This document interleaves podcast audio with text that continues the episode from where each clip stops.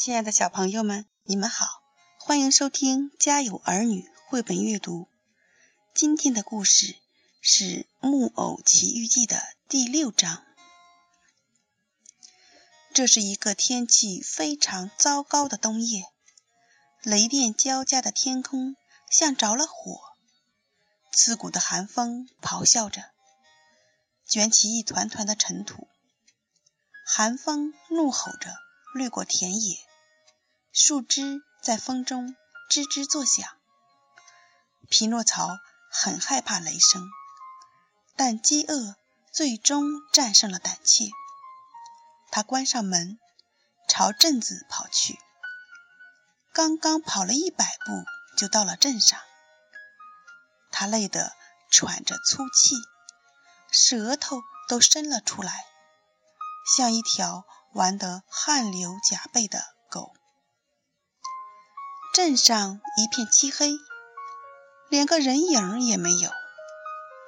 所有的店铺和门窗都关上了，只有几只狗在街上溜达着。整个镇子看上去像死了一样。匹诺曹在绝望和饥饿的驱使下，抓住一个门铃，用力摇了起来，安慰自己说。这样就会有人过来了。这招果然奏效。一个戴着睡帽的小老头从窗子里伸出了头，生气地对着他喊道：“都这么晚了，你要干什么啊？你能行行好，给我块面包吗？在那里等着，我一会儿就回来。”那个小老头。以为匹诺曹像那些淘气包，半夜三更敲别人家的门，只是为了闹着玩。过了一分钟，那扇窗户又打开了。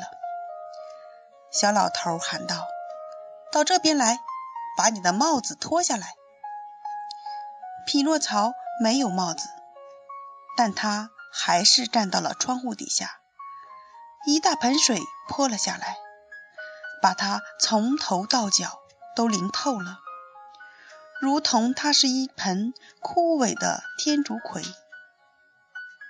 匹诺曹像只落汤鸡，又累又饿地回到了家，连站着的力气也没有了。他坐了下来，把沾满泥巴的湿漉漉的木头脚放在了火盆上。匹诺曹睡着了。